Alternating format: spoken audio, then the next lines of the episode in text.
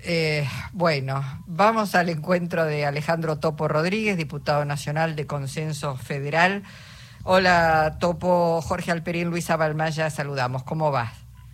Buenas tardes, Luisa, Jorge. Muchas gracias por la posibilidad de volver a dialogar con ustedes esta tarde. No, al contrario. Gracias porque, bueno, están pasando muchas cosas. No sé si empezar por lo que ha ocurrido en las últimas horas eh, en esta suerte de rompimiento del interbloque federal y el bloque identidad bonaerense, o por los nombres que aparecen y están sonando como Luis Toto Caputo como ministro de Economía. Bueno, todo tiene que ver con todo.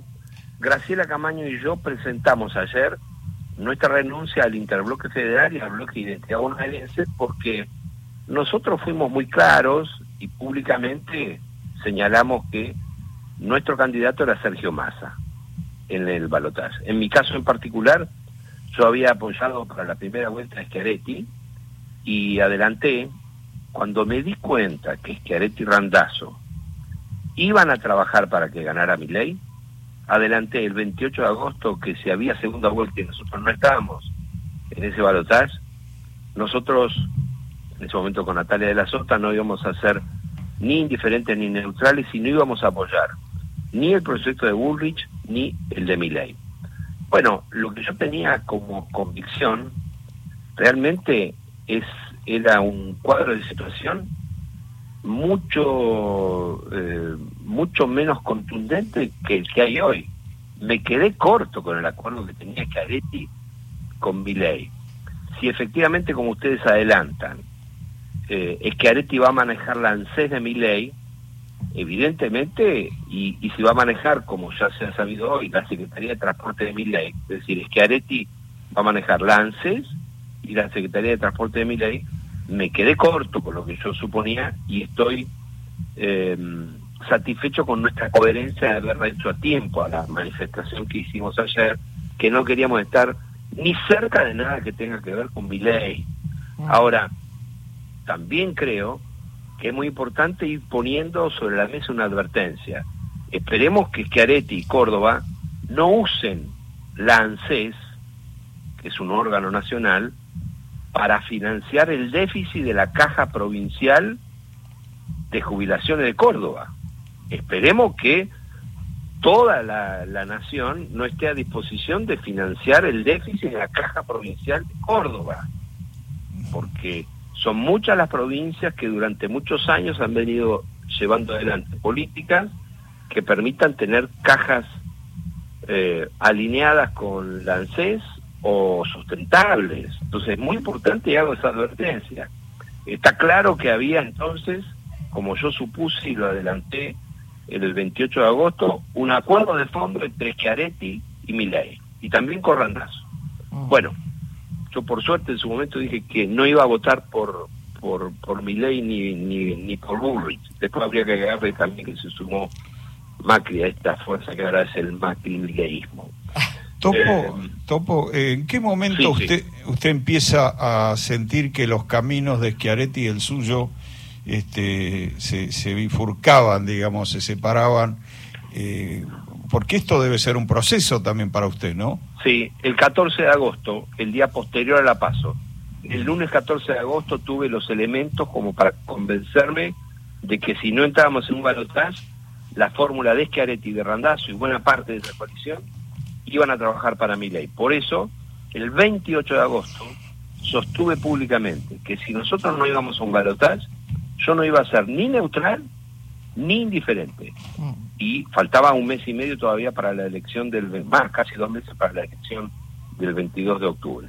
Y que yo no iba a apoyar ni la propuesta de Bullrich ni la de ley. Por eso, cuando no quedamos en una segunda vuelta, anuncié de inmediato que iba a votar, iba a apoyar al candidato Sergio Massa. Ahora, es evidente que la opción que yo hice no fue la que triunfó, por eso yo no podía seguir conduciendo o presidiendo el interbloque federal. Renuncié y di un paso al costado, es así de sencillo. Y además, y esto lo digo en nombre de Graciela Camaño y de Dios también, ni Graciela Camaño ni yo quisimos quedar ni cerca, eh, ni vinculados, ni este, asociados a algo que tenga que ver con mi ley. Ahora, Por eso hicimos esa manifestación pública. Eh, Topo, eh, hay, muchos trascendidos, en realidad muchos dentro del entorno económico de mi ley están realmente enojados con la designación de Caputo, dicen es un timbero, no puede ser ministro, otros dicen va a ser el Herman González de mi ley, este, Luis, Toto, eh, Luis Toto Caputo, que, eh, digamos, ¿qué es lo que está imaginando? ¿Se puede sostener esto en el tiempo? Porque da la sensación de que vamos nuevamente a un proceso de endeudamiento feroz, ¿no? A ver, eh, yo respeto lo que están lo que hoy están haciendo reflexiones acerca de eh, quién puede ser a futuro Toto Caputo. Pero yo me permito compartir con ustedes algo que ustedes tienen claro lo quiero subrayar. Toto Caputo es uno de los principales responsables del mayor endeudamiento con el FMI que le dio el plafón al gobierno de Macri para financiar la fuga de capitales en Argentina. Los 44, de los 44.500 millones de dólares, buena parte de esos 44.500 millones de dólares de 2018 fueron a financiar la fuga de capitales en Argentina. De esto hay análisis técnicos con rigor profesional del, eh, del, Banco Central de la República Argentina, de la Sindicatura General de la Nación, de la Auditoría General de la Nación, y ahora, el 27 de noviembre, llega a la Argentina una delegación de la Oficina de Evaluación Independiente del propio Fondo Monetario Internacional, que yo la, he solicitado en reiteradas oportunidades con proyectos de resolución aquí en el Congreso de la Nación. Lo que yo digo de que esa plata la usaron para la fuga de capitales, no se me ocurre a mí. Lo dijo Macri en noviembre de 2022 a un canal televisivo, a una cadena televisiva, la CNN en español, cuando sostuvo que, voy a ser textual, la plata del Fondo Monetario Internacional, que es la plata de los países, la usamos para dárselas a los bancos comerciales que se querían ir porque venía el kirchnerismo. Cierro comillas, punto final. Bueno, estamos en el horno entonces. Bueno, Toto Caputo viene a completar la segunda etapa de la fuga de capital en la Argentina que inició en 2018. A eso viene Toto Caputo. Mm. Sin duda. Eh, bueno, es, es gravísimo. Eh, esto, de, todas maneras, uno puede pensar en el Parlamento Nacional, en muchas cosas que van a intentar hacer, que deberán pasar por el Parlamento. ¿Qué imagina que va a pasar allí? Digo, Juntos por el Cambio tiene muchas gobernaciones y obviamente diputados y senadores. ¿Qué imagina? ¿Se van a alinear? ¿No se van a alinear? Es muy importante lo que usted dice, eh, Luisa, muy importante. Eh, como usted sabe, hubo dos elecciones en la Argentina. Una, la más reciente, la del Balotaje, para seleccionar el presidente. Pero otra, la del 22 de octubre, que además de dar chance a dos candidatos para ingresar en la segunda vuelta, definió las dos cámaras del Congreso. Y la ciudadanía fue muy contundente, le dio una cuota de poder limitada a distintos sectores de la política. Y mi ley solo tiene 38 diputados, son muchos porque él había empezado solo con dos hace dos años, pero son totalmente insuficientes para, para tomar decisiones si no hay acuerdos profundos. Por lo tanto, tiene que saber mi ley que con la legitimidad y la transparencia con la que ganó la elección, que le da derecho a mandar, eh, a, gobernar, a conducir los destinos de la nación, también tiene enfrente un Congreso que significa la necesidad de acordar. Por lo tanto, si no acuerda con el Congreso, no va a poder llevar adelante ninguna de las políticas que él está proponiendo. Y para acordar va a tener que moderar o cambiar sus propuestas.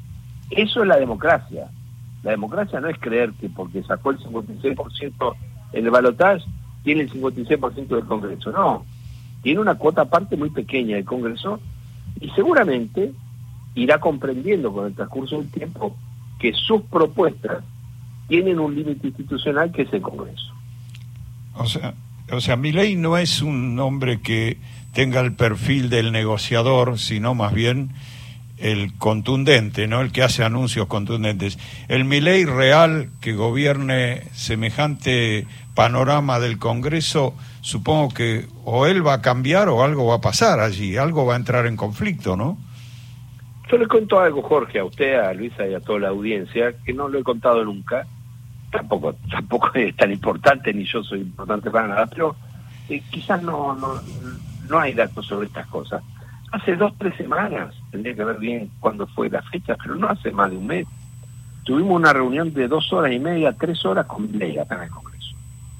Y éramos este, unos pocos diputados presidentes de bloque. Y trabajamos entre dos horas y media y tres horas en consensuar entre todos, con muchas diferencias, un texto respecto de la situación de los rehenes de Hamas y la situación en Israel. Y la verdad que yo lo vi a mi ley así, trabajando con equilibrio, con humildad para reconocer la verdad o parte de la verdad en otros, pidiendo ayuda en algunos temas. Yo vi un hombre equilibrado, trabajando, llamémosle así entre comillas, en privado. Ojalá que ese temperamento que yo lo conocí ahí también lo lleve a ir comprendiendo, más allá del fragor de estos días y de estas horas, que Argentina tiene, como toda democracia moderna, eh, límites y potencialidades institucionales que hay que aprovechar, pero también respetar. Ojalá que mm. así sea. Una última pregunta, Alejandro. ¿Cree que eh, finalmente Randazo va a poder eh, acceder, que va a haber consensos como para que sea el futuro presidente de la Cámara? No tengo ni idea porque no hablo con Randazo y no sé si es cierto o no lo que publican los medios de comunicación, si es lo que él ha elegido, eh, quizás lo logre justamente por ese tipo de cosas es que con Graciela Camaño quisimos ser muy claros y contundentes, del mismo modo que, fuimos respetuosos, pero muy claros y contundentes en marcar una, una separación bien clara de cualquier gestión que tenga que ver con acuerdos vinculados a mi ley.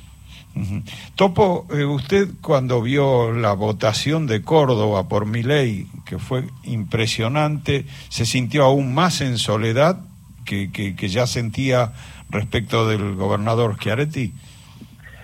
No, porque eh, no les quiero quitar mucho tiempo, pero da para largo. Eh, viene de, antiguo esto. Yo trabajé con Daniel Scioli y allí perdimos la elección presidencial por 930 mil votos mm. en Córdoba y este año se perdió por 1.100.000 votos y la matriz que explica esa performance de los peronismos medio, medio bonaerenses es 90% responsabilidad de los peronismos medio bonaerenses que se alejaron en los últimos años de los sectores populares de la clase media trabajadora, pero desde hace 10, 15 años del sector productivo de la Argentina.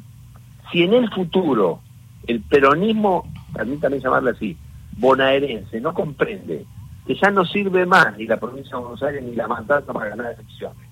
Y tiene que integrarse con unidad y con sabiduría a recuperar a ese hombre y esa mujer de la producción, que no comprende, si no comprende que hoy el nuevo nombre de la justicia social es la conectividad universal y cambia la agenda sin perder la esencia, si no comprende que hace 51 años vino a hablarnos de mandato medioambiental y nosotros, cuando digo nosotros en Argentina, nosotros en contra, fuimos hacia atrás en materia de biocombustibles. Si no comprende eso, va a seguir teniendo cada vez más rechazo de sectores importantes del federalismo productivo argentino. Alejandro Topo Rodríguez, diputado, muchísimas gracias eh, por las declaraciones. No, al contrario, gracias a ustedes, muy buenas tardes. Hasta pronto.